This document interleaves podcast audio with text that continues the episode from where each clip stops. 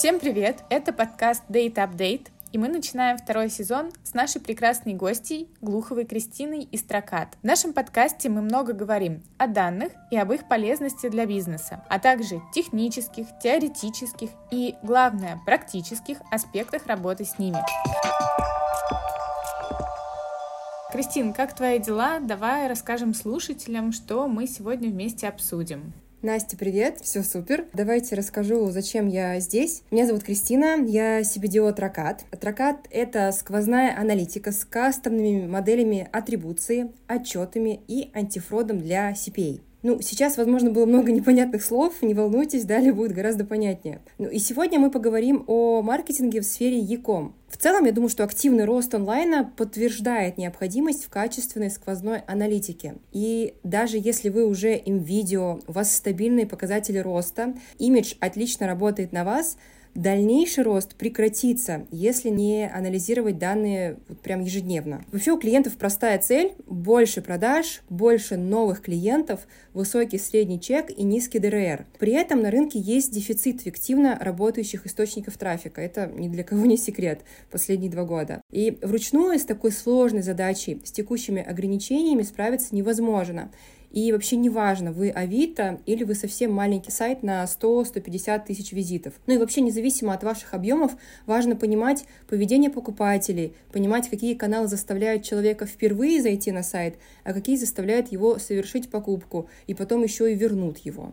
Очень вдохновляет. Но звучит пугающе. как будто у большого и маленького бизнеса одинаковые проблемы. Но мы же понимаем, что ресурсы для решения этих проблем у всех разные. Давай про это детальнее. А, Кристин, так как Тракат активно сотрудничает с Яком разного размера, расскажи, пожалуйста, на какой минимум в маркетинге, в продвижении надо ориентироваться брендом в этой сфере? Да, я, конечно, сделаю оговорку, как ты заметила, что минимум для крупных и мелких брендов он разный. И вообще нет универсального рецепта. Ну, если прям глобально, то продвижение онлайн-магазинов, э, проектов, брендов — требуют э, как минимум того, что, и давай прям по пунктам. Первое, у вас есть сайт или, возможно, даже мобильное приложение, что прям круто. Это, конечно, может быть и лендинг, но в случае, если вы э, известный бренд, потому что, ну, неизвестному бренду будет сложнее масштабироваться и вызывать доверие только на одностраничном на сайте, на лендинге.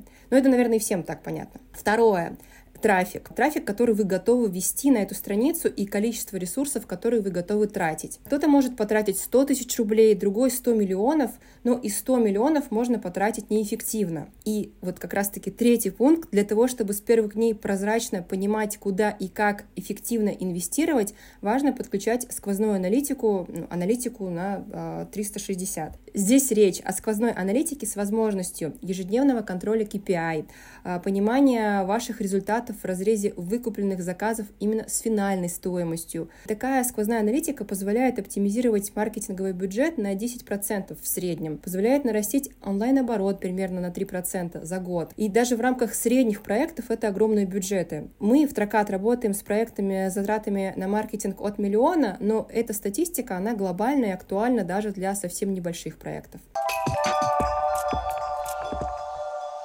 Следующий пункт, что важно, усредненно для интернет-магазинов, это анализ, насколько легко пользователю совершать покупку на вашем сайте. Мне вообще кажется, многие из вас сталкивались с а, магазинами, в которых для покупки нужно столько личных данных внести, сколько для визы не спрашивают. И потом вот после 10 минут приходите к следующему шагу, страница обновляется, анкета не сохранилась, и все приходится заполнять заново. Многие опускают руки на этом моменте. Ну или я еще встречалась с ситуацией а, с подарочной картой в одном одном очень известном э, бьюти-ритейлере. Нельзя было просто, введя подарочную карту, еще добавить э, свои деньги, докупить что-то. То есть можно было купить только чисто на сумму этой подарочной карты. Мне это вообще хорошо, потому что я не потратила потенциальные 5000 рублей, которые мой шопоголизм мне приказывал делать. А вот интернет-магазин в этот момент потерял эти 5000. Именно поэтому крайне важно ну, следить за юзабилити и за вообще удобством покупки на вашем сайте. Далее важно получить от клиента обратную связь и работать над лояльностью аудитории, стремиться к тому, чтобы она стала постоянной. Наверное, это вообще, пожалуй, мечта всех магазинов, э, что купил один раз блендер, потом решил, что и тебе, и родителям, и всем друзьям он нужен, и вообще ты такой человек, каждый месяц хочешь покупать новую технику себе, да еще и со средним чеком повыше. Но это мечта интернет-магазинов, пользователи не всегда такие. Ну и в целом э, маркетинг по большей части нацелен на то, чтобы замотивировать пользователя на покупку и на повторную покупку с, э, с минимальными затратами на привлечение. Чтобы знать, как именно мотивировать, нужна реклама и максимально оперативный анализ результатов. Спасибо большое. Все так пошагово, как будто инструкция к действию. Кристин, я бы хотела обратить внимание на твой пункт про аналитику 360. Это же тоже про данные. Многие ритейлеры, онлайн-магазины не всегда ставят в приоритет анализ данных. Они могут их собирать, но не всегда использовать инсайты в последующих рекламных кампаниях для корректировки маркетинговой стратегии или бюджетов. Хотя это является, по сути, основой для формирования гибкого data-driven подхода в Якоме. В результате, когда рекламодатели не учитывают полученный опыт, не анализируют имеющиеся данные, происходят сливы бюджета. И, как потом оказывается, нужно сокращать эти бюджеты. Также появляются вопросы к эффективности или, точнее, неэффективности рекламных каналов. Постоянный сбор и анализ данных как минимум необходим для того, чтобы выстроить логические и релевантные коммуникации. Прозвучало сложно, поясню. Какой-то сегмент ваших пользователей является постоянным покупателем мультизлаковых хлебцов. Проанализировав это, вы бы могли адаптировать предложение для него на основе интересов и, например, на другие продукты в разделе полезного питания предлагать ему оферы через email-рассылку, допустим. Я согласна.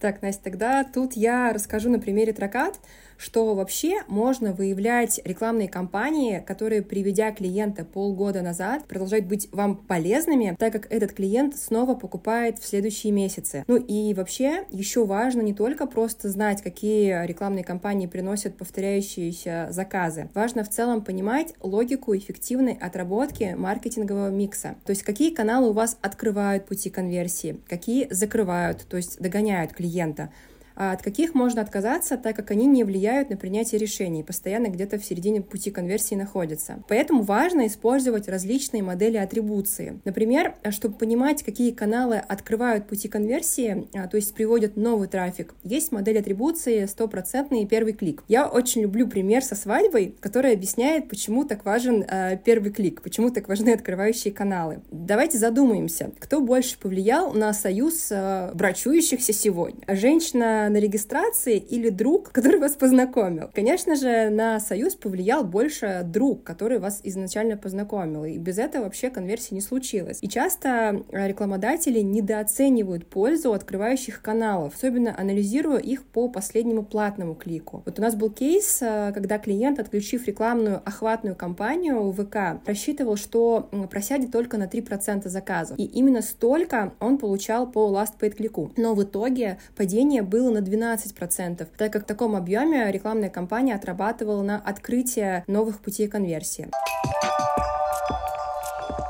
как важно знать а, и оценивать свои результаты по различным моделям атрибуции. Ну и вообще полезно учитывать множество факторов. На этот случай мы разработали возможность кастомной атрибуции, когда можно точечно задать вес источнику в зависимости от времени после предыдущего клика, от времени сессии, ну и так далее. Вот, например, если от предыдущего перехода по рекламной кампании а, прошло меньше минуты, то мы давайте зададим вес этому источнику 0, потому что, скорее всего, пользователь перешел на сайт рекламодателя, ну, на ваш сайт, потом он убежал искать купон и снова перешел э, к вам уже с купонного сайта. Это не дело. Не хотим мы оценивать э, такой источник. А вот если пользователь вернулся с какой-то рекламной кампании через две недели, зададим вес 150%. Значит, это было какое-то супер полезное информационное сообщение, которое сподвигло человека к покупке. Ну и еще у нас Строкат есть именно и data-driven Driven атрибуция и аналогично ей э, цепи Маркова. Спасибо, Кристин, все мега полезно. Данные в Якоме — это залог качественной, быстрой, эффективной коммуникации, которая впоследствии приведет к продаже, как основного конверсионного действия. Также вашей целью может быть достижение, например, медийных показателей.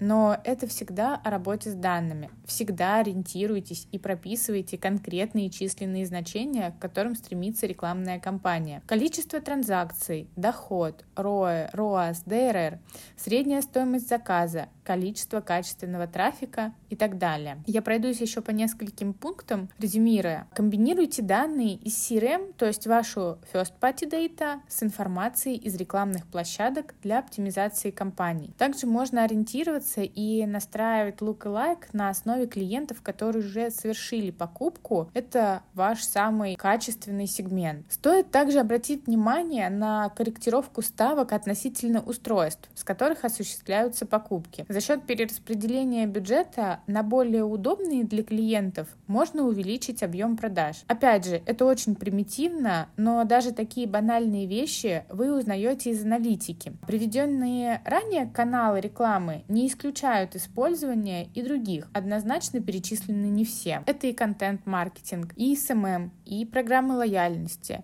и много чего еще. Все это вы можете добавлять по мере роста бизнеса. А сквозная аналитика поможет агрегировать данные со всех источников и владеть самыми актуальными инсайтами для дальнейшего развития именно вашего бизнеса. Например, люди из социальных сетей активнее ведут себя на сайте, но покупки чаще всего совершают перешедшие из email рассылок и телеграм-каналов. Поэтому вы можете сами сделать выводы, с какого канала вам вести больше трафика.